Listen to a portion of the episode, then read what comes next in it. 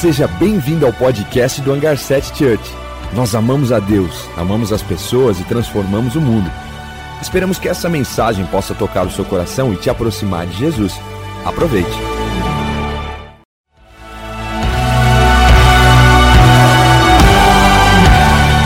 Seja bem-vindo ao podcast do Hangar 7 Church.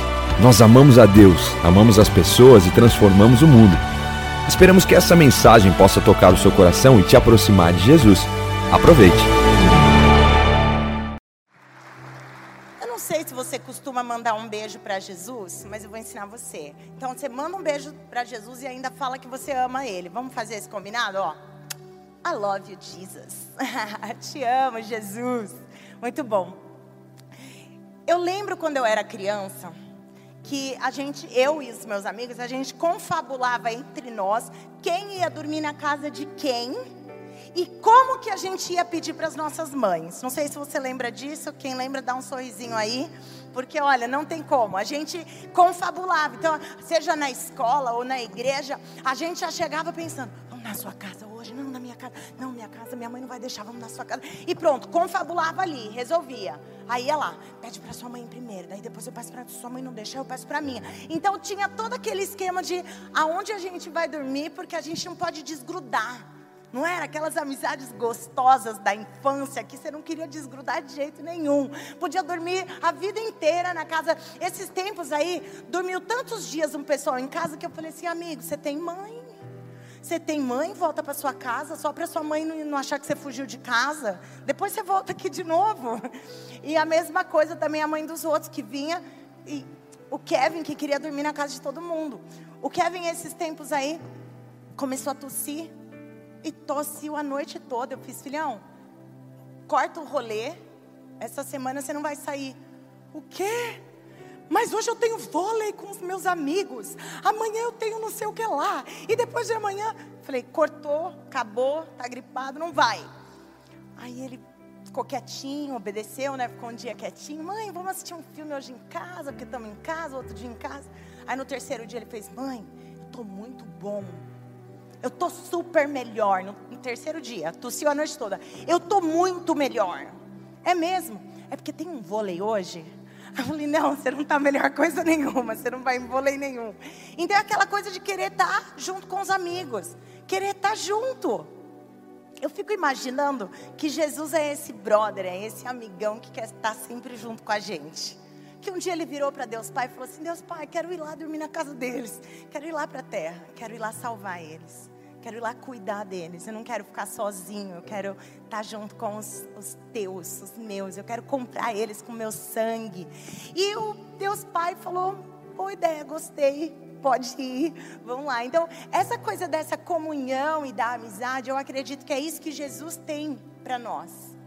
E a oração é a nossa resposta para essa para essa vontade do Senhor de estar com a gente. Essa vontade, como se, se o Senhor quer estar com a gente. Então tá, então eu vou. Eu acho que Davi tinha isso, porque Davi falou assim: melhor é ficar um dia na sua casa do que mil anos em outro lugar. Davi queria dormir na casa de Jesus, né? Davi queria estar junto na presença de Deus. E essa oração, é isso que a gente vai falar nessas sete noites e começando hoje. É a resposta que a gente tem para essa presença, para essa amizade com Jesus para esse relacionamento com Ele. Então, quando a gente fala de oração, eu não quero falar de alguma coisa que talvez vai te trazer culpa. Quando eu era criança, adolescente, eu ouvia falar daquelas irmãs missionárias de oração e tal. Eu oro quatro horas de manhã antes de sair de casa. Ah, eu acordo todas as madrugadas e tal. E eu olhava, eu achava aquilo tão impossível que eu, minha mãe fazia a gente orar de joelho. Era toda noite. A gente orava de joelho bonitinho. Aí eu orava, e eu orava, Jesus abençoa minha mãe, meu pai, na escola, igreja, amém. E minha mãe ficava, oh Deus Pai, Senhor. E eu ficava, o que mais que a gente fala? Porque o meu relacionamento com Jesus não era tão gostoso quanto minha mãe já tinha. Então eu fui aprendendo a me relacionar com Jesus. Então o que eu quero compartilhar não é uma culpa sobre, ai, eu não consigo orar mais de três minutos, ai, eu não, não, oro, não oro horas, eu não tenho calo no meu joelho. O que eu quero compartilhar é sobre essa alegria desse relacionamento com um Jesus que está doido para ficar com você, para dormir na sua casa. E que você pode estar doido para estar na presença dele também, buscando ele, conhecendo ele. Então não existe culpa, existe deleite. Não existe obrigação, existe prazer nesse lugar. Então, o meu convite é que a gente esteja aqui durante a semana. Talvez você não consiga vir um ou outro dia porque você tem uma faculdade, uma prova, mas venha o máximo que você conseguir para a gente estar junto. É como se fosse uma convocação assim para a igreja estar em oração. Então, o convite está colocado e hoje a gente vai começar já falando sobre isso. O pastor Rick Warren, ele é escritor do livro Uma Vida com Propósito, que eu super recomendo. E ele diz assim: as pessoas podem recusar o nosso amor ou rejeitar as nossas palavras, mas elas não têm defesas nenhuma contra as nossas orações. Sabe aquela pessoa que você quer alcançar? Sabe aquela pessoa que está difícil? Sabe aquele amigo, aquele parente que você não sabe como chegar nele? Talvez suas palavras não são suficientes, talvez as suas atitudes não são suficientes, mas a tua oração vai chegar a tua oração vai chegar. A tua oração, quando você declara, quando você profetiza, isso vai chegar. Eu estava conversando com uma pessoa agora no, no, no WhatsApp e ela falou: a gente começou a profetizar sobre a vida dele. Uma mãe e uma criança profetizando sobre a vida de um pai. Yes, é isso. A nossa oração vai chegar. Ainda que a gente não saiba bem o que fazer, mas a nossa oração e a nossa profecia vai chegar porque nós temos um Deus que nos ouve.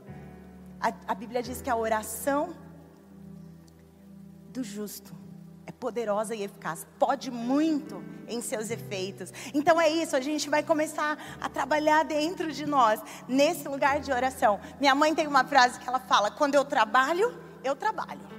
Mas quando eu oro, Deus trabalha. Ah, é isso.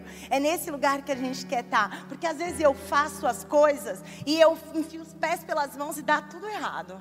Mas quando eu oro, Deus vai lá e faz bonitamente aquilo que eu não tenho capacidade de fazer. Salmo 64, 4 diz: Desde a antiguidade não se não se ouviu, e nem com os ouvidos se percebeu, nem com os olhos se viu um Deus além de ti que trabalha em favor daqueles que nele confiam. A época que foi escrito isso, era muito falado daqueles deuses da Grécia. E aqueles deuses, eles queriam adoração para eles, eles queriam tudo para eles. Não era um Deus que amava, não era um Deus que se entregava. Então, quando Isaías disse isso, é porque de fato não existe nenhum outro Deus. Se você estudar qualquer divindade, ninguém trabalha ao favor dos seus filhos, dos seus amados, como nosso Deus poderoso. E eu ficava pensando, Jesus, como que é esse negócio de orar sem cessar? Eu já pensava, quando era criança, decorei o versículo. Decorei o versículo, e agora? Mas como que é isso? Porque eu estou na escola, já não deu. Já, já fiquei ali umas horas ali sem, sem orar. Não dá para orar sem cessar na escola. Aí eu fui para natação, não dá para orar sem cessar na natação, não dá.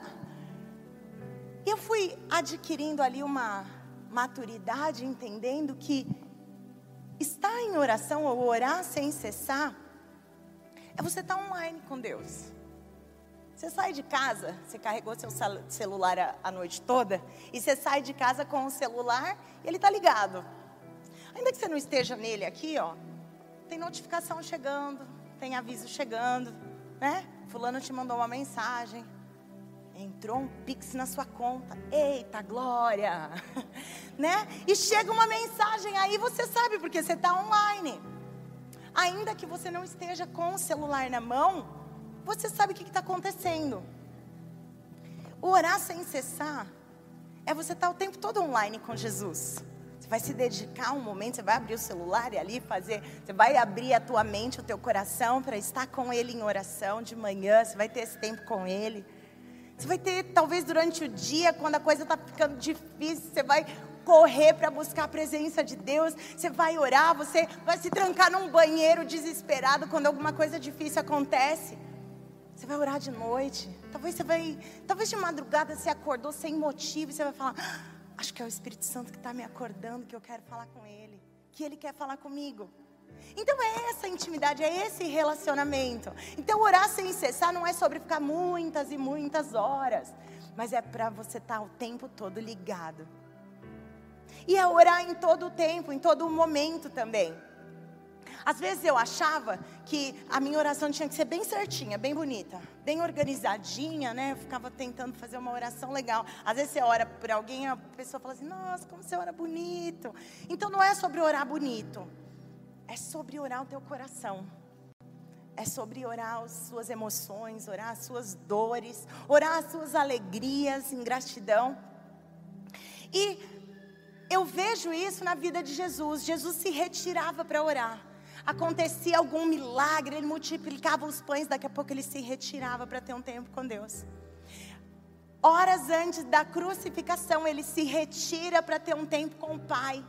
Por quê? Porque ele tinha relacionamento. Então ele orava nos dias bons, nossa, acabei de multiplicar pão para milhares de pessoas. Ele orava gratidão. Mas ele orava nos dias difíceis. Antes da, da crucificação, ele se retira e ele fala: Pai, se possível, tira de mim esse cálice. Como assim? Ele desceu aqui nessa terra para isso, para nos salvar. Por que que agora? Ei, porque existe uma aflição, porque existe uma dor. Jesus rasga o coração perante o Pai, Ele pode, a gente pode fazer isso, a gente pode rasgar nosso coração. A gente vê no livro de Salmos uma porção de salmos que são orações, que são canções, poesias, e ali a gente vê como é uma vida de oração nos dias bons, adoração, louvor. Eu cantarei ao Senhor uma nova canção, adoração mesmo, gostosa, gratidão, amor. Mas nos dias maus, orações tristes. O salmista fala: dia e noite eu estou me alimentando das minhas lágrimas. É muita tristeza, né? Eu achava que, que era forçar a barra, mas teve dias na minha vida que eu chorei dia e noite. E que eu só tinha consolo no Senhor. Orações com raiva, sabe quando você está com raiva que uma coisa aconteceu que você faz, Deus, resolve isso aqui, que se eu for resolver. O rei Davi ora e fala assim: quebra o queixo dos meus inimigos. Mas a gente sabe quem é o nosso inimigo. A gente sabe que é o inimigo das nossas almas. Se eu tiver com raiva de uma situação, de uma pessoa, de algo que aconteceu, não é sobre aquela pessoa X que fez algo para mim. Ei, Jesus, quebra o queixo do inimigo da minha alma. Quebra o queixo do inimigo. Porque, Senhor, a minha luta não é contra carne e sangue, não é contra meu amigo, meu chefe, meu marido, meus filhos, meus pais. A minha luta é contra o inferno, contra o inimigo que talvez está se levantando contra a minha vida. Ei, Jesus, quebra o queixo do inimigo. Oração que vai desfazer essa raiva, esse ódio. Mas tem oração de fortalecimento. Sabe quando você não aguenta mais? Socorro, Jesus. Socorro, Deus. É, eu já orei muito socorro, Jesus. Muito, muito. Não sabia mais o que falar, só falava socorro, Jesus. Chorava, chorava e socorro, Jesus. E chorava e socorro, Jesus. Só porque é tanto. Jesus me fortalece. Esses últimos tempos eu tenho orado, eu e o Juan, e a gente ora um pelo outro, e a gente ora pelas crianças, pelos meus filhos, e a gente ora Efésios 3,16, que ele fala assim: Eu oro para que vocês sejam fortalecidos no íntimo do seu ser com poder. Eita, bravo isso. Porque às vezes você está bravo, às vezes você está triste, às vezes você está fraco. Jesus me fortalece, fortalece o íntimo do meu ser, fortalece a minha vida, fortalece o meu coração. E essas orações nos posicionam com relacionamento. Então, ponto número um: oração é relacionamento. Oração não é obrigação, oração não é pesado, oração é relacionamento com esse meu amigo que eu quero ir dormir na casa dele, que eu quero ir ficar com ele, que eu quero fazer amizade com ele, que eu quero ouvir a voz dele, que eu quero comemorar com ele, mas eu quero chorar com ele. Oração é relacionamento. A gente precisa aproveitar que a gente pode se relacionar com o Rei dos Reis. Eu posso entrar no átrio foi rasgado o véu, toda a separação que existia, que a gente, como pessoas humanas e pecadores, não poderíamos ter acesso ao Rei dos Céus, ao Deus Santíssimo. Agora nós podemos através de Jesus. A gente entra nesse lugar, entra nessa presença, a gente fala com Ele. Mas não é apenas o rei, é também um amigo. Oração é se relacionar com esse amigo. Oração é chorar no ombro do seu consolador. Oração é deitar no colo do seu pai. Que saudade que eu tinha de ser pequenininha e poder deitar num colinho, mas eu tenho o colinho do meu Deus Pai e Ele está comigo, e Ele me ama. Então a gente precisa sair do ambiente da religiosidade e entrar no ambiente de relacionamento. A gente ora para a gente se relacionar, para a gente conhecer o nosso Jesus, a gente ora para tocar o céu, e a gente ora para deixar o céu nos tocar. A gente ora para a gente ter uma oportunidade de falar com Deus, Criador de todas as coisas, com Deus do universo, com nosso Pai Todo-Poderoso. É isso, é esse relacionamento de um pai, de um paizão, de um bom pai. Talvez a gente não teve um bom pai aqui na terra, mas a gente pode ter esse relacionamento com esse pai maravilhoso celestial. O Brian geralmente tem o treino dele de manhã e o Brian vai e sai para o treino e quando ele volta do treino, ele já manda mensagem para o Juan. Oi pai, hoje o treino foi top. Hoje eu fiz dois gols, dei assistência. Nossa, hoje eu acho que eu fui nota 10, fui nota 9,5, foi muito bom. Ô pai, hoje eu errei um gol, puxando. Aí o técnico falou tal coisa, foi chato, foi ruim. Oi pai, torci o tornozelo. Meu pé tá doendo, tá inchado. Oi pai, hoje, oi pai, hoje está tudo bem, hoje a gente vai sair comer uma pizza, hoje foi legal, hoje não sei o que lá. É esse relacionamento com um pai que vai trazer uma devolutiva. Ei, filho, cuidado com esse pé, vai pôr gelo nesse pé, vai se cuidar. Ei, filho, sabedoria, você vai sair, tenha sabedoria. Filho, vou orar pelo seu pé.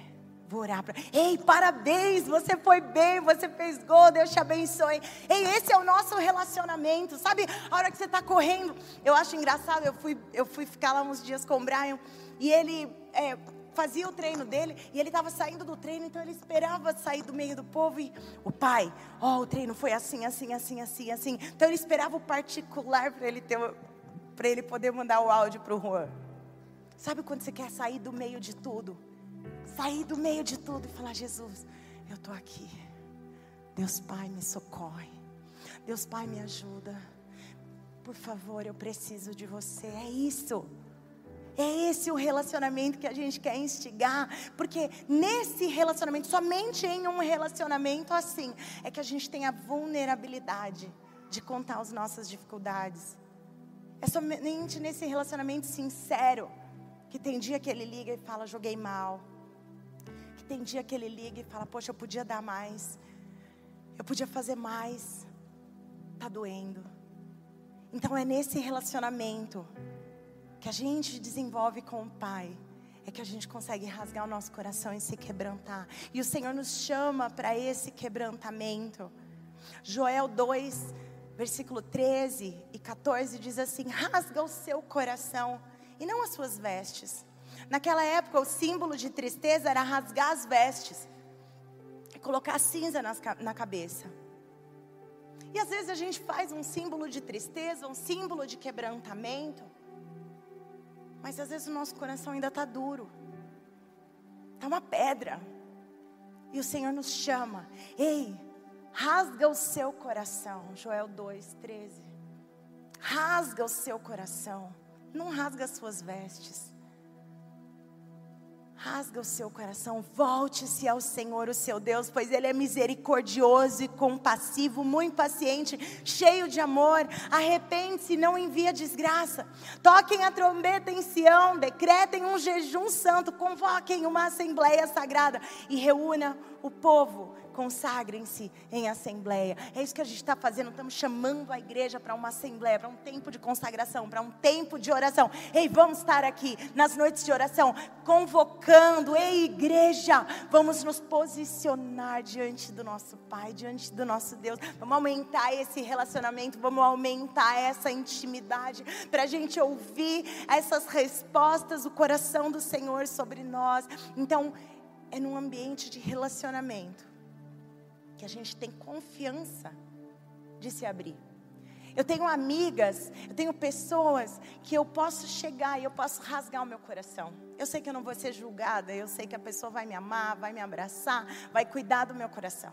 Mas tem pessoas que eu não tenho intimidade. Talvez elas seriam boas amigas, mas eu ainda não desenvolvi uma intimidade. Então quando a pessoa fala, oi, tudo bem? Eu falo, tudo bem. Estou toda arrebentada lá dentro. Falo, tudo bem, você também? Tá Ai, que bom, tudo bem. Porque se você não tem intimidade, você não consegue rasgar o coração. E é nesse lugar de coração rasgado. A oração é esse lugar de quebrantamento. Ponto número dois: oração é quebrantamento. E é um relacionamento desenvolvido ao ponto de eu poder rasgar esse coração e me quebrantar. Salmo 51 o rei Davi escreve o Salmo 51 depois que ele erra, depois que ele peca, depois que ele comete adultério, comete um assassinato. E ele, a hora que aquilo cai diante dele, ele olha e fala: Meu Deus. E ele escreve esse salmo de arrependimento. Salmo 51, 17 diz assim: Os sacrifícios que agradam o Senhor são um espírito quebrantado, há um coração quebrantado e com contrito, ó Deus, não rejeitará. O que, que ele está dizendo? Ei, o Senhor não quer que você se sacrificar. eu errei, eu vou dar uma oferta, eu vou dar um sacrifício, eu vou. Eh, na época eles, eles tinham que sacrificar animais.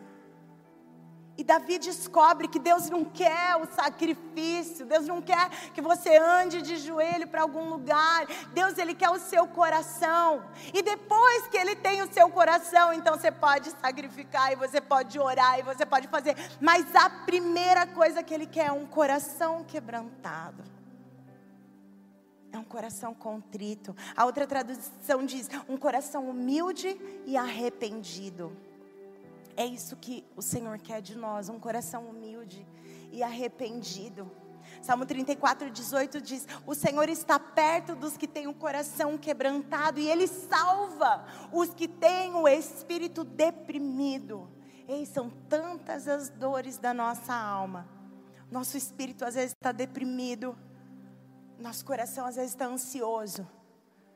Às vezes a gente tem sinais no nosso corpo daquilo que está acontecendo na nossa alma. Mas o Senhor está perto de quem tem o coração quebrantado, arrependido, humilde, se buscando, se prostrando ao Senhor. Tiago, irmão de Jesus, ele diz: Ele concede graça maior. Por isso as Escrituras dizem: Deus se opõe aos orgulhosos, mas concede graça aos humildes. Nossa, mas Deus se opõe? Ele se opõe quando. Sabe o que é o orgulhoso? É aquele que não reconhece que precisa de Deus aquele que não consegue rasgar o coração, rasga as vestes o tempo todo, está ali no Instagram rasgando as vestes. Oh, Deus, eu te amo. Posta uma fotinho bonitinha, põe um versículo. Ei, isso é rasgar vestes. A gente não precisa disso. Deus não precisa disso. Mas você pode postar um versículo. Mas rasga seu coração em primeiro na presença dEle. Depois você posta versículo, posta texto, posta foto, posta tudo. Mas Ele quer o teu coração. Ele quer o teu coração quebrantado. A oração é é quando eu me coloco e me quebranto diante dele e eu sinto ele acolhendo a minha dor e o meu coração. Eu sinto ele me acolher nos braços dele. Esse é o melhor lugar da oração. Um lugar de busca mesmo, de, de conversa. E nesse quebrantamento existe a oração de arrependimento. Jesus ele ensina isso no Pai Nosso. Ele fala assim: perdoa-nos assim como nós perdoamos aqueles que fizeram mal para gente. Não me deixa cair em tentação, me livra do mal. Então a oração é esse lugar de arrependimento também. Não é assim, Jesus, perdoa meus pecados. É mecânico, né? Jesus, perdoa. Não, Jesus, me perdoa que hoje eu tratei a minha mãe mal. Jesus me perdoa que eu tratei a minha esposa mal. Jesus me perdoa que eu fui grosseira com meu marido, pior ainda, na frente das pessoas. Jesus me perdoa que eu poderia ter falado do teu amor para aquela pessoa que estava precisando, eu não falei. Jesus me perdoa. Jesus, eu me arrependo. Jesus faz de mim mais parecida com você. Jesus me livra do mal, me livra. Jesus, as tentações estão batendo na minha porta o tempo todo, me livra, Jesus. Eu não quero cair nessas tentações. Me livra desse mal. E o rei Davi, ele continua o Salmo 51. Aliás, ele começa o Salmo 51, versículo 1 ao 4, ele diz assim: "Tem misericórdia de mim, ó Deus". Ele já começa nesse lugar de arrependimento. Por teu amor, por tua grande compaixão, apaga as minhas transgressões, lava-me de toda a minha culpa e purifica-me do pecado. Pois eu mesmo reconheço as minhas transgressões e o meu pecado parece que me persegue. Contra ti, Senhor, e só contra ti eu pequei. Eu fiz o que você reprova, de modo que justa é a condenação. E aí ele reconhece ele disse: Jesus, eu não quero, eu não quero viver nesse erro, eu não quero viver nessa mentira. Eu não quero viver com essa condenação na minha mente. Eu quero ser liberta, eu quero ser livre, eu quero ser transformado. O quebrantamento é isso, é esse lugar da transformação. Porque um Deus, a Bíblia fala inúmeras vezes: o seu amor dura para sempre. Um Deus que tem um amor eterno. Jeremias diz: Com amor eterno eu te amei, e com bondade eu te atraí para perto de mim. Eu amo esse versículo, Jeremias 31, 33, ou 33, 1, uma coisa assim. Mas está aqui, ó. Com amor eterno eu te amei. E com bondade eu te atraí para perto de mim. E Ele está sempre te atraindo para perto dele. Ele está sempre te buscando para você chegar mais pertinho dele. E é com esse amor eterno. Como que um Deus de amor eterno eu não posso me quebrantar, não posso me humilhar diante dele? Como que eu acho que Deus vai se virar contra mim? Ele não vai. Ele vai olhar para você, Ele vai receber você, Ele vai apagar o seu pecado, apagar a sua transgressão, Ele vai tirar a culpa que domina a sua mente, Ele vai tirar as suas dores, Ele vai curar as suas feridas, porque com amor eterno Ele te amou, e com bondade Ele está sempre te atraindo para perto dEle. É esse o nosso Deus. Ele nos atende, Ele nos ouve. Às vezes parece que ele está distante, às vezes parece que ele está em silêncio. A gente lê muitos salmos e fala: Deus, você esqueceu de mim. Mas não, a gente tem muitas promessas na palavra que Ele nunca vai nos abandonar, que Ele não se esquece de nós, que Ele se compadece de nós. É que tem hora que a gente não consegue ouvir. Tem hora que parece que a gente está sozinho, mas ei, o nosso Deus promete que vai passar com a gente no fogo, vai passar com a gente pelas águas. Ele está sempre conosco, ainda que os momentos difíceis aconteçam. Ele faz todas as coisas contribuírem para o nosso bem. Romanos 8, 28. Deus faz todas as coisas contribuírem juntamente para o bem daqueles que o amam e são chamados para o seu propósito. Eu não sei qual a situação que você passa que você está passando, ou que você já passou. E você pode olhar para isso, para esse passado, e você pode pensar: por que, que isso aconteceu comigo? Como que isso foi acontecer? Deus, aonde você estava quando isso aconteceu? E eu sei, eu já fiz essa oração inúmeras vezes. Deus, você não viu isso. Deus, você não livrou a gente disso. Deus, por que, que isso aconteceu? Mas a palavra garante que Ele vai pegar isso e vai orquestrar e vai trabalhar para o seu bem. Para o seu bem. Não foi ele que fez, mas ele vai orquestrar isso para que o nome dele seja glorificado através de você. E o terceiro ponto, a oração é transformação e cura. A oração é o lugar onde acontece a transformação dentro de nós e a cura acontece. Então, nesse lugar de transformação e cura, é onde a gente começa a ver Deus orquestrando as coisas para o nosso bem. É onde a gente começa a ver que sim, o Senhor está atento, sim, Ele está nos ouvindo.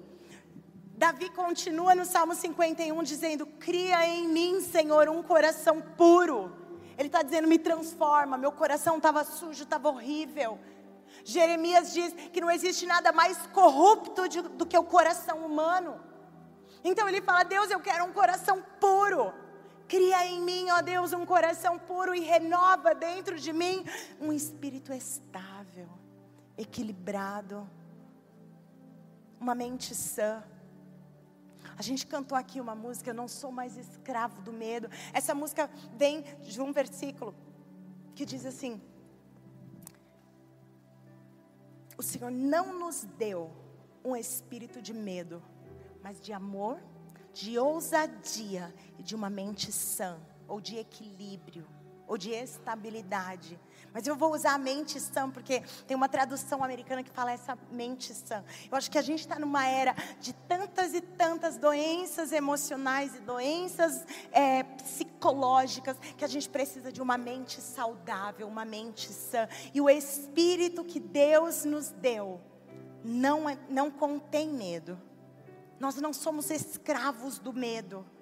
Nós somos filhos de Deus e, como filhos, somos amados, somos ousados e temos a mente sã.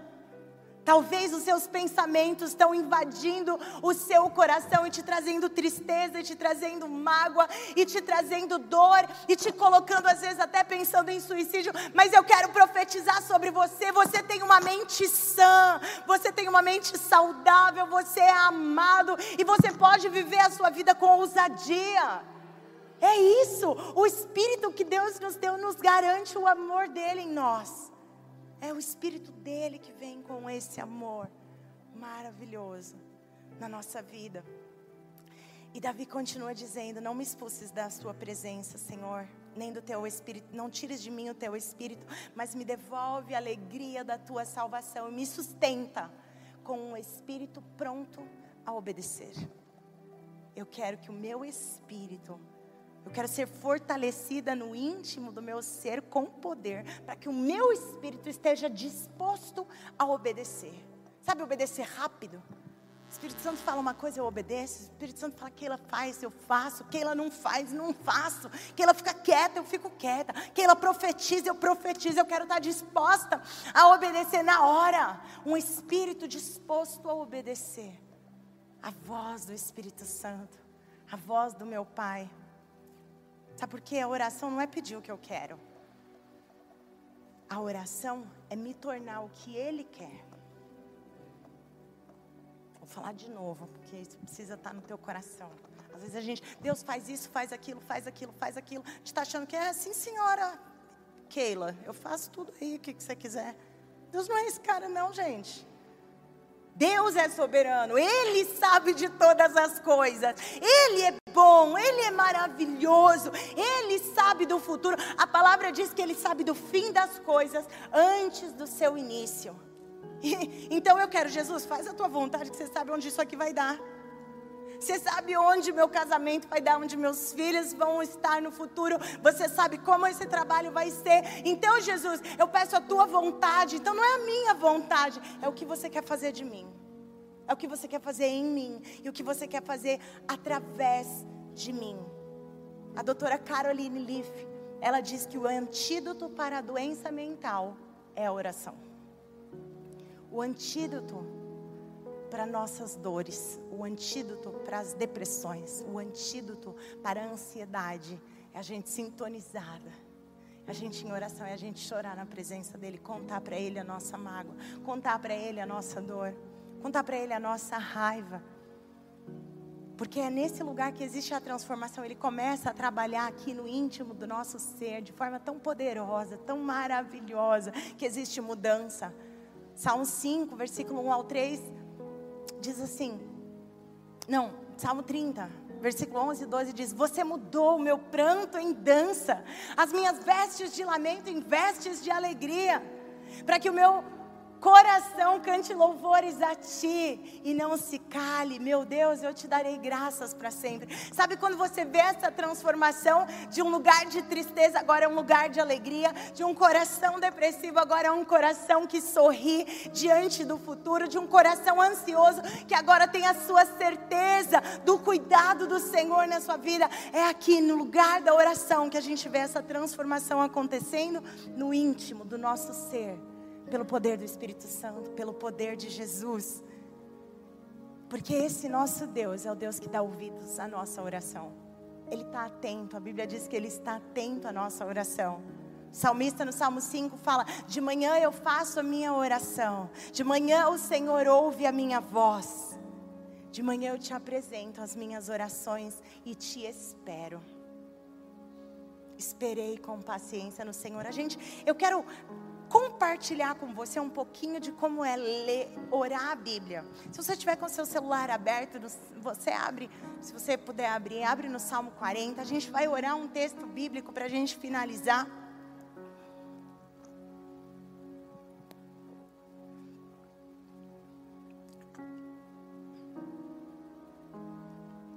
Eu vou falar, você acompanha. Por que orar a Bíblia, Keila? Porque você vai orar a verdade. Porque senão você vai orar o que está no seu coração e o seu coração você pode rasgar. Você pode abrir seu coração, Jesus, eu estou triste, eu estou brava, eu estou triste. Eu tô... Jesus, socorro, Jesus, Jesus. Mas orar a Bíblia é o garantido que Jesus vai fazer. Orar a Bíblia é orar a verdade. Porque se o nosso coração é enganoso, pode ser que eu oro só o meu coração e eu saio da oração enganada.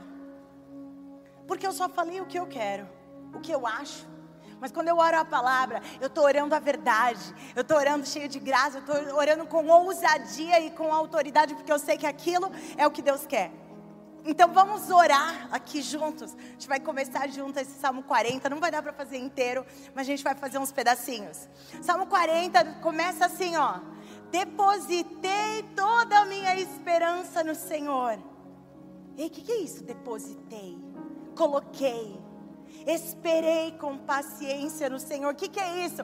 É que eu não tenho esperança em ninguém mais além de Jesus. Eu não tenho esperança no meu trabalho, eu não tenho esperança na minha casa, eu tenho esperança em Jesus para o meu trabalho, em Jesus para a minha casa, em Jesus para os meus filhos. Então eu depositei a minha esperança no Senhor. E a resposta, ele se inclinou para mim e ouviu o meu grito de socorro. Sabe quando você só ora Jesus, Jesus, Jesus, Jesus, Jesus, e Ele está inclinado na sua direção e Ele está te ouvindo, Ele ouve a tua voz, Ele corresponde, Ele atende seu coração, Ele trata a sua alma, porque Ele está inclinado. Tantas vezes a gente acha que Deus virou de costas, Ele está de costas para mim, Ele não está me ouvindo. Não, Deus está longe. Ei, Ele nunca vai te abandonar. A palavra diz que Ele nunca vai te abandonar. Ele se inclina ao seu favor. Ele se inclina para te ouvir. Ele ouve o seu grito de socorro. O versículo continua. O texto diz: Ele me tirou de um poço de destruição e de um atoleiro de lama. Esses tempos eu estava orando e falava: Jesus, eu sinto que eu estou no fundo de um poço, me socorre. Jesus, eu sinto que eu estou patinando num lugar só. Sabe o que é um atoleiro de lama? Já viu um carro atolado que a roda fica girando, girando e não sai do lugar? Ei, muitas vezes na nossa vida parece que a gente está atolado, está num lugar só, não sai do lugar. Ei, Jesus quer te tirar desse lugar. Profetiza isso. Jesus, você vai me tirar desse poço de destruição. Jesus, eu declaro que você já me tirou desse atoleiro de lama. Eu não vou ficar mais atolado, eu não vou mais ficar preso nisso. Diz assim: Ele pôs os meus pés sobre uma rocha e me firmou num lugar seguro. Ei, é isso que Deus pode fazer e quer fazer. Ei, o salmista, talvez ele ainda estava no momento de dor, mas ele já estava profetizando. Ele me tirou, como se fosse no passado. Ei, tem hora que você está dentro do buraco e você precisa dizer: Jesus, eu declaro que você me tirou desse buraco. Você me tirou desse poço de lama. Você me tirou dessa dor. Você me tirou desse pânico. Você me tirou dessa depressão. Eu declaro que você colocou os meus pés num lugar seguro. uma rocha mais alta do que eu. Ele pôs um novo cântico na minha boca, hinos de louvor ao nosso Deus. Muitos verão isso. Muitos verão a sua vida, muitos verão a sua transformação, muitos verão o seu testemunho e crerão e temerão e confiarão em ti. E isso é orar a palavra. Isso é orar a palavra. Então eu quero declarar sobre você. Fique em pé comigo. Talvez você vai começar a orar o Salmo 23. Talvez você vai começar a orar: "O Senhor é meu pastor e nada me faltará". Ei, Jesus, você é o meu pastor. Você é um bom pastor, você cuida de mim, você me leva nos pastos bons e verdes. Você me refresca, me refrigera. Você acalma minha alma com as tuas águas tranquilas. Jesus, eu quero ser tua ovelha. Eu quero ser uma obediente ovelha. Eu quero ser uma, uma ovelha que reconhece a tua voz e obedece. Eu quero ser uma ovelha que te ama, que quer você mais do que tudo. Uma ovelha que não desgruda de você, porque sabe que se estiver longe vai se perder, vai cair, vai ser tragada. Ei, vamos orar a palavra. Salmo 91 diz assim: Aquele que habita no esconderijo do Altíssimo, a sombra do Onipotente descansará. Jesus, eu quero habitar eu quero habitar escondida em você. Jesus, é seta, é problema, é dificuldade para todo lado, mas eu quero me esconder. Eu quero estar no teu esconderijo, Pai. Me esconde do inimigo, me esconde do mal. Me esconde, Jesus, debaixo das tuas asas. Esconderijo do Altíssimo. Descansa. Descansa, Jesus, eu quero encontrar o teu descanso. Eu quero encontrar o teu descanso, Jesus. A minha alma está aflita, a ansiedade está falando mais alto, mas eu quero encontrar o teu descanso. Ei, a tua alma precisa de Jesus. Salmo 42, o salmista diz: Por que você está abatida, ó minha alma? Porque você se comove e se abate dentro de mim. Você sabe que nós temos um Deus e Ele ainda se levantará ao meu favor. E esse é o nosso Deus. Nós precisamos orar a palavra, orar a verdade, se achegar nesse relacionamento de quebrantamento e de transformação. Levanta suas mãos, levanta tua voz a Ele. Diz: Jesus, eu quero te conhecer, eu quero me relacionar contigo, eu quero te conhecer, eu quero te buscar, eu quero te apresentar as minhas orações coração. Eu quero me